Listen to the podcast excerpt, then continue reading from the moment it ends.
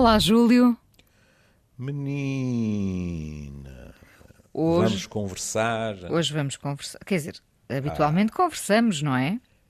Não, Habitualmente. conversamos. Hoje conversamos.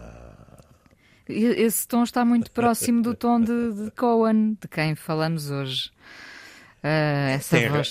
quer dizer, claro que não tem razão, porque eh, jamais eu conseguiria eh, a tonalidade de Cohen. Agora, em termos de Cohen ter um falar arrastado, digamos assim, que na minha opinião fazia grande parte do seu encanto também, há isso sem dúvida. Tom arras... Cohen seguramente recusaria vir ao Amoré de 5 minutos. Ah, claro. Poderia pensar no domingo, é verdade. Era, era uma frase, não é? Em modo Cohen seria uma frase. À semana, à semana vinha o Bob Dylan, não é? Que dizia ao fim de 10 minutos ou a canção está feita ou não está. Exato. Bom, porque é que nos lembramos, eh, foi o Júlio que se lembrou, e bem, de Leonard Cohen, porque morreu a 7 de novembro de 2016 e não é que seja preciso uma data para estarmos a falar dele. Já aqui falámos várias vezes, não é? Ahm, do homem que, eh, precisamente já em outubro de 2016, dizia: Estou pronto para morrer, espero que não seja demasiado desconfortável. Ainda mantendo a sua ironia, não é? Porque eh, é muito curioso como, eh, enfim, tirando, indo por camadas, não é? As suas canções, às vezes melancólicas, às vezes muito nostálgicas, eh, eh, mas com melodia, evidentemente, eh, às vezes traziam com elas palavras muito duras, duras, eh, sarcásticas. eh, Verdade. e portanto, esta frase não é de estranhar quando ele diz: Espero que não seja demasiado desconfortável. Faz um lembrar, não sei rigorosamente já como é a frase, mas o, o Woody Allen dizia qualquer coisa de eh, não, não penso muito na minha morte, mas prefiro não estar lá. Qualquer coisa desse Sim, género. sim, sim. Mas eh, eh, em, em, em Cohen, aliás, veremos isso se, se com a minha cabeça lá chegarmos. Numa das frases, Cohen é, é- era um canadiano muito british em certas coisas. Na, na, na maneira como dizia e escrevia as coisas e até, digamos assim, eh, no seu próprio estilo, não é? Eh, este pensamento é sinistro para Cohen, não é? Porque, salvo erro, foi que é? Foi em foi- foi 2008 ou qu- quando é que foi que o, que o empresário lhe deu um- lhe deu uma talhada terrível que ele teve que voltar à estrada? Não me lembro. Pronto, já não sei. Mas eh, eh, há uma parte de mim que diz assim: é pá, mas o que nós tínhamos perdido se ele não voltasse à estrada. Porque o homem, costuma-se dizer, é como o vinho do Porto, não é? Eu vi o homem com aquele chapéu, com os anos todos que já tinha em cima, e caramba, o homem tinha classe, não é? Nunca, nunca ouvi ao vivo, mas, eh, Ah, pronto. mas de, de, to- de todas as imagens que colecionei, era precisamente Tinha, tinha. Era, era assim um, Essa uma postura coisa deliciosa. tão não é? vertical, e, não é? E esse humor, não, é? repare, é aquelas, aquelas histórias, não é? Que o meu pai gostava de dizer, se è vera ben trovato, não é? Não é? Aquela eh, do, do diálogo entre Dylan e ele, não é? E Dylan a dizer, eu levo 15 minutos a escrever uma canção e você quanto é que leva? E ele respondeu calmamente, 5 anos.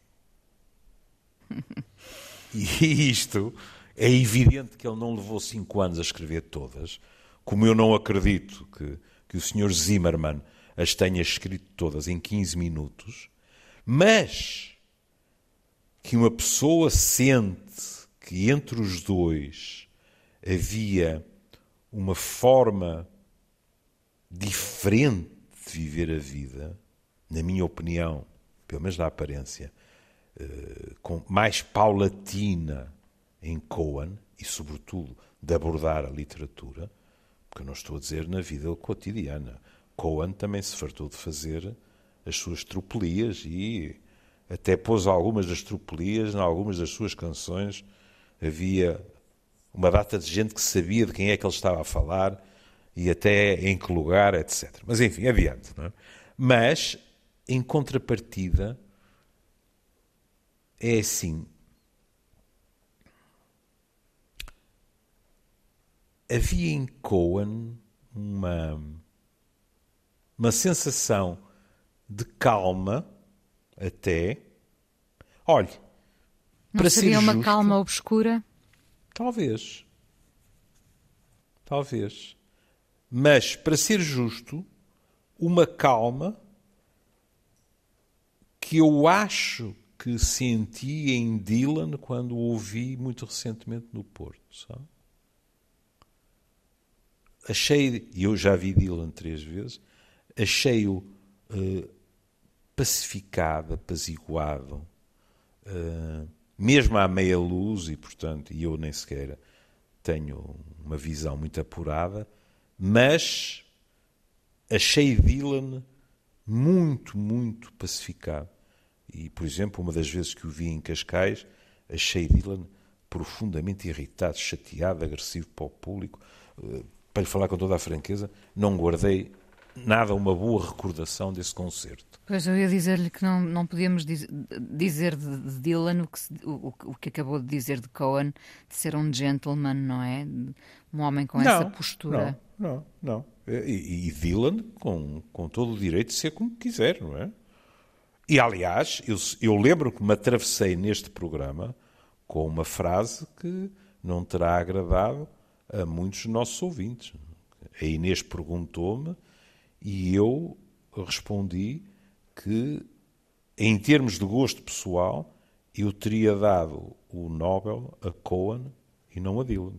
E eu gosto muito de Dylan. Não, muita gente diz o mesmo. Mas é? há, como a Inês dizia há pouco, há uma dimensão na, na poesia de Cohen mais obscura, mais profunda, etc. Eh, eh, não é por acaso que tem. Eh, claro que Cohen também tem verdadeiros hinos, o Aleluia, por exemplo. É? Em contrapartida, Dylan, na década de 60, praticamente colecionou canções que eram reivindicadas por determinados movimentos. Hum? O Blowing the Wind, uh, uh, sei lá, quando, quando ele cantava Mothers and Fathers All Over the Land e tal e tal, tudo aquilo uh, era muito, digamos assim, o espírito da época. E com Cohen, eu acho que aquilo é muito, muito mais interiorizado, digamos assim. Alguém me poderia responder Bem, mas também houve uma frase. Em... Talvez menos datado por causa disso também, não é? Exato, eu e, acho. E repare que Alguém diz... me poderia responder, por exemplo, que Dylan teve uma fase muito interiorizada, para lhe falar com franqueza, é a fase de Dylan que eu gosto menos, quando ele se virou para a religião. Hum? E até aí, repare que curioso, enquanto Dylan esteve, digamos assim, fora, depois entrou, depois saiu, Cohen passou a vida toda a explorar diversas formas de religiosidade. Hum? Mas o que, é que, o, que é que, o que é que dizia Cohen a determinada altura? As minhas músicas são poemas com uma guitarra por trás. É, é. Não sei se Dylan e... diria isto de, das suas não, canções, não é? Claro. Mas em contrapartida, Dylan foi muito justo com Cohen. Porque Dylan disse, às vezes, as pessoas têm tendência para não apreciar as suas melodias porque só apreciam o poema. E isso não é justo, porque Cohen tem magníficas melodias. E eu estou completamente de acordo. Sim. Mas a, a, até isso joga um bocadinho, penso eu, a favor do que estávamos a dizer. É que os poemas de Cohen são de tal maneira fascinantes que de vez em quando uma pessoa fica com a sensação que, espera aí, e, e eu seria capaz de trotear a música? Às tantas não se consegue muito bem. Está-se fascinado por aquele verso, pelo outro, etc. E como a voz de Cohen também é uma voz, eh, como é que eu ia dizer? Que às vezes, sim, e que às vezes chega, eu, eu penso assim, chega a ser monocórdica, porque ele, ele põe a voz completamente ao serviço do poema. É?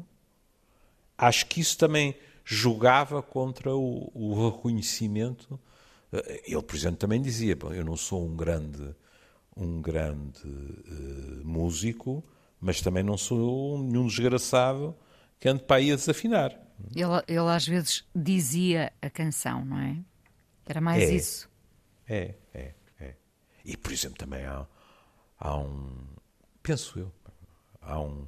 Por vezes, um grão de loucura na poesia de Cohen que é diferente. Uh, por exemplo, Cohen uh, também meteu umas coisas pela goela abaixo que não eram propriamente uh, pastilha elástica. Mas é muito curioso que quando se fala com as pessoas que, pronto, que são experts nisso, eu sou apenas um tipo que gosta, mais nada, ponto final. Enquanto de vez em quando se discutia terrivelmente se o Mr. Tambourine Man de Dylan tinha a ver com, com o tipo, com o dealer que andava a vender, etc. Uh, uh, em Cohen é muito raro que se esteja a discutir se ele estava sob o efeito disto ou daquilo ou qualquer coisa, e estava às vezes, até de vinho puro e duro, na Grécia. É? As histórias dele a, vir com, com os pescadores gregos completamente bêbados para casa, etc. É? Mas há sempre o outro lado da moeda que é concentrar no poema em si. Eh, porque falou da Grécia, hum. nós, nós eh, fizemos uma, um programa aqui dedicado à carta hum. de despedida para Marianne, é não é? É verdade. enfim, foi, foi algo muito bonito ao fim de, de, de tanto tempo. Uh, querer resolver-se também, não é? Não querer, não querer ir embora sem essa parte resolvida, será isso? É, bom, é que quem estava a ir embora era Marianne. Sim. Marianne morreu antes. E uh, porque nós combinámos pegar em, em, algumas das frases, isto é 2016, ele diz: Bem, Marianne, chegou aquela altura em que estamos tão velhos e os nossos corpos estão a apodrecer, e acho que vou seguir-te muito em breve. O que Ela aconteceu? No fim, não é? E e ele acrescenta uma frase, lá está o, problema da, da, tecnologia às vezes. É que uma pessoa vai às frases de Cohen, e eu fui, e tive uma sensação desagradável. E pensei assim, falta aqui qualquer coisa. E faltava. Faltava a frase seguinte, que é, se esticares a mão, consegues tocar a minha. E pessoas que uh, estiveram com, com Marianne no fim, primeiro falaram, vinha um artigo no, no DN até, falaram da alegria dela ao receber a carta é? e, e, da gargalhada dela, que parece que era uma gargalhada contagiosa, é? e da gargalhada dela com, com a carta dele. E Mas repa tenho... repara, coincidência, eh, coincidência não é, não é coincidência nenhuma. Enfim, uh, Marianne morreu em julho de 2016 Uhum. E Cohen viria a morrer a, a 7 de novembro do mesmo ano. É, é. Portanto, quando, por isso é, é, que quando eu lhe digo, quando ele lhe escreve, claro que era uhum. uma carta de despedida, mas era também uh, ele a querer uh, resolver essa parte em si mesmo, não é? Ah, sim. Quer dizer, não faço a mínima ideia, não, não fui confidente dele. Mas, por exemplo, eu li a, a biografia de Cohen já há, um, já há uns anos. Cohen eh, aparentemente não tinha sido feito para a monogamia. E, portanto, eh, em muitos casos amorosos de Cohen, foi ele que levantou o voo. Mas realmente fica-se com a sensação que, em relação a Marianne, ficou sempre um, um afeto brutal. O So Long Marianne é uma coisa de uma de uma ternura uh, e, e, e, também de uma cumplicidade, de dizer temos que resolver isto e rirmos, etc., uh, que acho que não é injusto dizer que ela tem um lugar que não é comparável uh, às outras mulheres na, na vida de, de Coa. Mas tudo também deve ter sido especial, não é? Não podemos retirar isso do contexto em que foi vivido. Uh, a ilha, a, falar, sim, a ilha, a, ilha a, a, idade deles, é. o triângulo amoroso, enfim, muita coisa deve ter marcado Olha, os, dois, logo, os dois. Desde logo, se calhar, vão pensar que isto é uma análise fria. Mas eu ficaria surpreendido que não tivesse desempenhado algum papel. Uh, uh, o maior êxito de, de Cohen, o progressivo maior êxito de Cohen, também terá contribuído para os separar. Porque ele começou a ausentar-se cada vez mais também. Uhum. Se eles tivessem ficado a vida inteira em Hidra, com ele, olha, a escrever romance e não canções, por exemplo, quem sabe se a ligação teria sido mais longa, não sabemos. Assim, e depois repara esta coisa de, de ele dizer: se esticares a mão, consegues tocar a minha, é muito bonito. Porque, para, para, para além da, da pesquisa permanente de, de Cohen em termos religiosos, que, que foi desde do yoga, ele, ele era da ascendência judaica, mas o cristianismo, tudo e mais alguma coisa, ele meter-se se bem me lembro, nos, nos mosteiros também, no Japão, acho eu, mas também se não, não foi no Japão, uh, a filosofia subjacente era a mesma, sempre em busca, digamos assim, de uma pacificação, da transcendência, etc. E, e, e este facto, digamos assim, em, em Cohen, é uma coisa que leva àquela que eh, não sei se é a sua favorita, mas sei que é uma das suas favoritas mas aquela que é a minha frase favorita em Cohen, que é quando ele escreve há uma fenda em tudo. É assim que a luz entra. É lindo. É lindo. Eu acho isto espantoso, percebe? Porque esta luz, que tanto pode ser a luz, literalmente, como pode ser a sabedoria, como pode ser a pacificação, etc., na realidade entra entra através das nossas próprias falhas, das nossas experiências, daquilo que não correu bem. Tudo isso contribui. E por isso ir buscar esta imagem, porque em princípio uma fenda, isto é muito curioso, porque quando vamos para o, para o Google, os nossos irmãos brasileiros, até em muitas versões, põem rachadura há uma rachadura em todos nós.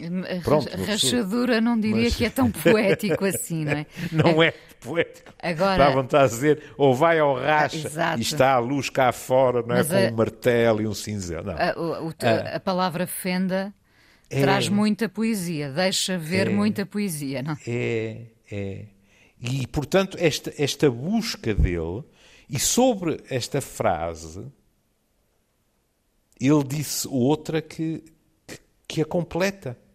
Porque ele diz: Foi o mais perto de um credo a que cheguei. Ou seja, nessa sua busca pela transcendência, por uma determinada fé, ou por uma conjunção de várias fés, quando ele escreve isto, que é em todos nós há uma fenda, porque este tudo inclui-nos a nós, este tudo é sobretudo nós. É? é assim que a luz entra quando ele diz foi o mais perto de um credo, isto é perfeitamente compreensível. É dizer, através das nossas imperfeições, está bem, se calhar preferiríamos não as ter, se calhar preferiríamos não sofrer com elas e não fazer outros sofrer com elas, mas também é através dessas fendas, dessas imperfeições, que nós somos iluminados, que nós aprendemos, que nós melhoramos, que a luz entra. É por isso que é, é, é uma frase belíssima. Alguns fecham-se, não é? Alguns fecham-se não permitindo. E aí é mais difícil, pois. querida, sabe? Eu compreendo quando as pessoas, consciente ou inconscientemente, se fecham uh, como uma defesa.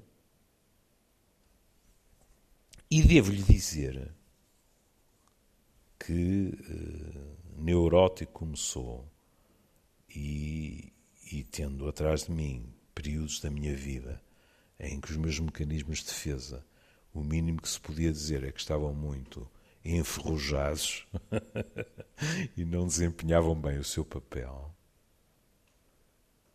Eu, de vez em quando, quando, por exemplo, certo ou errado, mas vejo uma pessoa que eu acho que vive à base de mecanismos de defesa,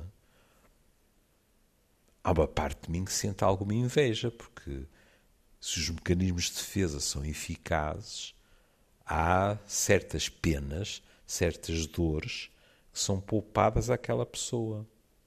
E agora não sei se isto não sou eu a mentir a mim próprio, mas quase toda discernir também uma perda muito grande de vida vivida. Porque se estão assim tão bem defendidas, há muita coisa que se lhes torna uh, longe, pois, longínqua claro, é claro. de viver. É. Mas é a como, vida é um risco. É, é como diz, é, é, muitas vezes uma defesa, não é? É, é, é, é. E há pessoas que conseguem levar essas defesas até ao fim da vida. E pronto. Hum? Agora não foi, lá vem, lá vem a velha frase do Neruda, não é? Confesso que vivi. Sim, e não foi o caso de Cohen, ou não teria escrito as canções que escreveu, não é? Não. Só não, vivendo, só vivendo poderia ter escrito como escreveu. É. Pois uma frase que, que é uma frase para si. O amor não, não tem, tem, cura, cura mas é o único remédio para todas as doenças. Isto é muito belo também. Eh, eh, é muito belo, sobretudo porque começa com uma espécie de aviso, de um alerta, não é? é Desenganem-se, é. o amor não tem cura. Desenganem-se. É claro que se formos, epá, eu ia dizer dissecar, o verbo dissecar em Cohen cheira, cheira a morgue e, e a patologia, etc. Mas se formos esmiuçar, nós podemos dizer assim, ó oh, oh Machado Vaz, vamos com calma, o amor não tem cura, só se me quer dizer que a capacidade de amar não tem cura, que todos a temos. Aqui também podíamos ser especiosos e dizer todos não. Os psicopatas são incapazes de amar. Mas pronto, em termos gerais. Mas você não me vai dizer que aquele amor não tem cura. Claro que não vou. Nós curamos-nos de determinados amores. Mas em geral, para depois cairmos ou mergulharmos de cabeça noutros. Será que não, não nos curamos de todos? Quando o Júlio diz nós curamos de determinados amores, hum. acha que há amores que ficam por curar? Quer dizer, ai, ai, temos, ah, temos aqui o caso de, de Marianne, não quer dizer que não tenha sido curado, mas ficou. Sim. Há amores que ficam quase pendentes, não é? É. Há amores que ficam resolvidos. E que eu não tenho problema nenhum, devo dizer-lhe, quando algumas pessoas me dizem, para lhe falar com toda a franqueza, é assim, é só por, pela questão da palavra, sabe? Mas é, é assim, eu acho que de certa forma uh, aquilo que ainda nos une é, é, muito próximo de um amor, só que não é o amor como nós o vivíamos e que queríamos e, portanto, separámos. Não tenho nada contra isso. Hum? Uh, e estou à vontade de fazer isso, porque, como sabe, eu não sou um amante de, desta banalização do verbo amar. Passou-se a amar tudo, desde frigoríficos uh, uh, a bebidas, não, etc. É tudo. Eu nós, amei. Nós, eu, nós temos que tratar bem o nosso frigorífico porque precisamos dele, não é? eu amei e tal. Mas pronto, Agora, o que acontece é que uma pessoa, por exemplo, que não desiste da sua capacidade de amar, não vai ser a idade que vai fazer desaparecer essa capacidade. Ela continua lá. A pessoa até pode resistir a isso racionalmente. A pessoa pode, por exemplo, decretar: não vou meter o corpinho neste amor, mas não pode negar que o está a sentir. Mas é, pois é, quando ele diz, é exatamente, é uma escolha, é racional. É uma escolha, é? é, é racional. E, e, e, é por isso que eu digo: a pessoa pode nos dizer, e eu pus travão, não foi às quatro rodas, foi às quatro rodas, ao tablier, a todo o resto do automóvel, incluindo o motor. Tudo bem, não aconteceu mais nada. O que ela não pode negar é que sentiu aquele amor. Isso, e a partir daí não pode dizer que não amou. Pronto, ponto final. A segunda parte da frase, mas é o único remédio para todas as doenças. Isto aqui, como é evidente, eh, não deve ser lido de uma forma literal. Ele não está a dizer que se cura uma determinada doença, seja a asma, seja o VIH ou qualquer coisa, com amor. Um la o largo espectro do, do, do amor, não é? É, é. E agora atenção, da mesma forma que eu disse, isto não é literal, atenção, porque o afeto, para dizer uma palavra menos carregada do que amor, o afeto é importantíssimo. Sabe que há uns dias atrás eu lia sobre empatia na classe médica e os marotos que, que, estudam os nossos neurónios e põem isto tudo, que parece a noite de São João, aqui no Porto, ou a passagem na, na Madeira, que é fascinante. A pessoa começa a ver o, o cérebro a acender-se. E eles eh, fizeram. Eu só li agora, provavelmente, já fizeram isto dezenas de vezes. É? Fizeram uma experiência muito curiosa, que foi, pegaram em profissionais de saúde, eu, o artigo que eu li era médicos, mas isto provavelmente dá os mesmos resultados no registro da amizade. E foram, e foram ver o que é que acontecia no cérebro dos doentes e no cérebro dos profissionais de saúde, conforme os profissionais de saúde eram eh, descritos pelos doentes como mais empáticos ou menos empáticos. E os profissionais de saúde que eram descritos como mais empáticos ascendia, como de costume peço desculpa aos meus colegas não é, por falar disto assim, desta forma bárbara, é? acendiam-se zonas do cérebro semelhantes no doente e no profissional de saúde. Estavam, se quiser, sincronizados em termos cerebrais. O que é fascinante. A praticar a mesma linguagem. É. E que pode muito bem, isto é autenticamente, sair para, para zonas em que já não tenho pé. Engraçado. Aqueles erros que nós ah, vamos sempre, não é? Eu ia dizer sair para fora de pé, não é? Uh, sair realmente para onde já não tenho pé, mas para fora de pé.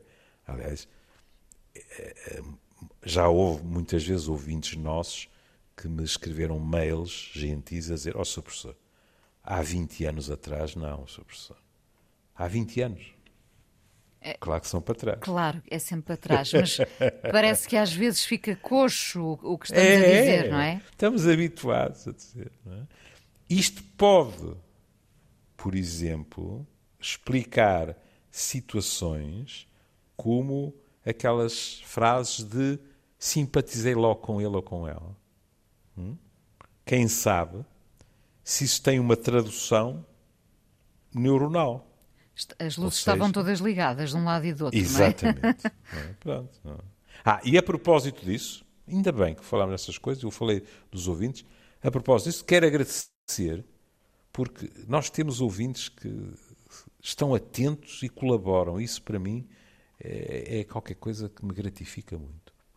Um ouvinte nosso teve a gentileza, já aqui há umas semanas atrás, a falarmos, já não sei do que foi, eu disse: epá, eu até me estou a lembrar, por causa de violência no desporto, etc., até me estou a lembrar que houve um jogador que, depois de perder um jogo, foi morto.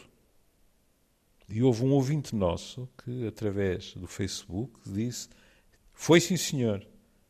Mas não foi por falhar um golo, que eu disse: falhou um golo, mas não foi por falhar um golo, foi por marcar um autogolo. Ele chegou à Colômbia, se bem me lembro, e mataram por causa das apostas e essas hum. coisas todas, etc. Hum. Imagine ao que se pode chegar. Sim, mas isso mas quer dizer que os nossos ouvintes estão sempre à coca. Mas, mas isso é um privilégio. Total, sim. Não é? Ter ouvintes que ouvem e participam, porque isto é participar. É dizer assim: olha, uh, uh, podia ter sido falhar um gol, por acaso não foi. É? Aliás, foi muito engraçado porque eu agradeci ao ouvinte e o ouvinte disse-me assim: Ah, isto é só um preciosismo. Não, não, não é nada só um preciosismo. É colaborar. Pronto. Eu fico muito satisfeito quando isso acontece.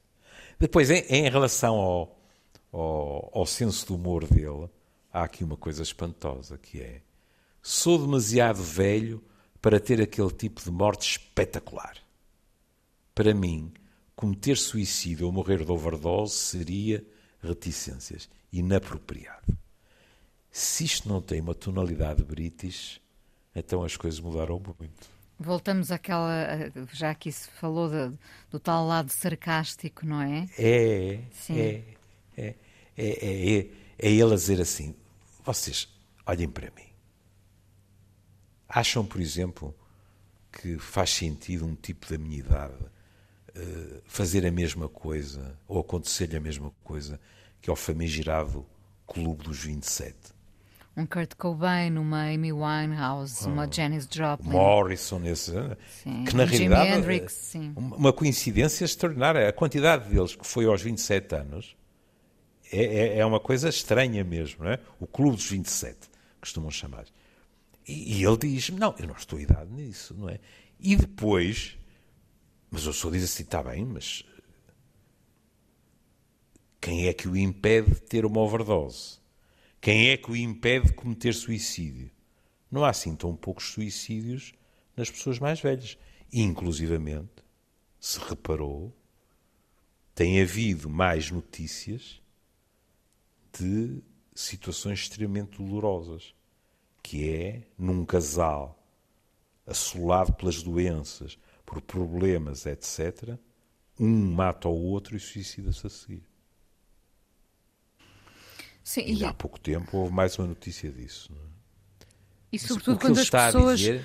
já estão, desculpa interromper, diga, quando as diga. pessoas já estão, uh, uh, como ele diz, aliás, quando já estão prontas para morrer, não é? quando se sentem que já cumpriram uma, às vezes nem é missão, mas que tiveram a sua passagem por aqui e, e, estão prontas para seguir. Uh, não sei se para outra etapa, mas uh, uma, uma, ideia de missão cumprida, não é? Houve-se muito de, da parte de algumas pessoas que já viveram bastante, uh, que já estão prontas e, e há até um lado de, de pacífico nisso. Pois, mas eu não estava a falar dessas situações Sim, já percebi, já pacificadas. Percebi. Estou a falar de situações, pelo contrário, de grande sofrimento. Em que, Isso por é, exemplo, é completamente diferente, claro. uma pessoa tem que cuidar da outra e já não consegue, a outra tem um sofrimento enorme e de repente a solução que surge é vamos embora os dois. Ponto final. Claro. Hum? Uh, mas em Cohen o que, veja, a, palavra que ele vai buscar é uma palavra que em português, na minha opinião, não tem sequer a mesma leitura que em inglês. Inapropriado em português, nem sequer é uma palavra que se ouça em todas as esquinas. Mas inapropriado em inglês, penso eu, tem muito a ver até com paredes meias, com falta de educação, sabe? não ser correto. É como ser inconveniente. Exato. Então agora de repente o tipo vai se suicidar. Uma overdose. Mas ele pensa que, que é quem? Pensa que, que tem 21 ou 22 pá, e que uh, está a refazer a vida do punk ou qualquer coisa. Não.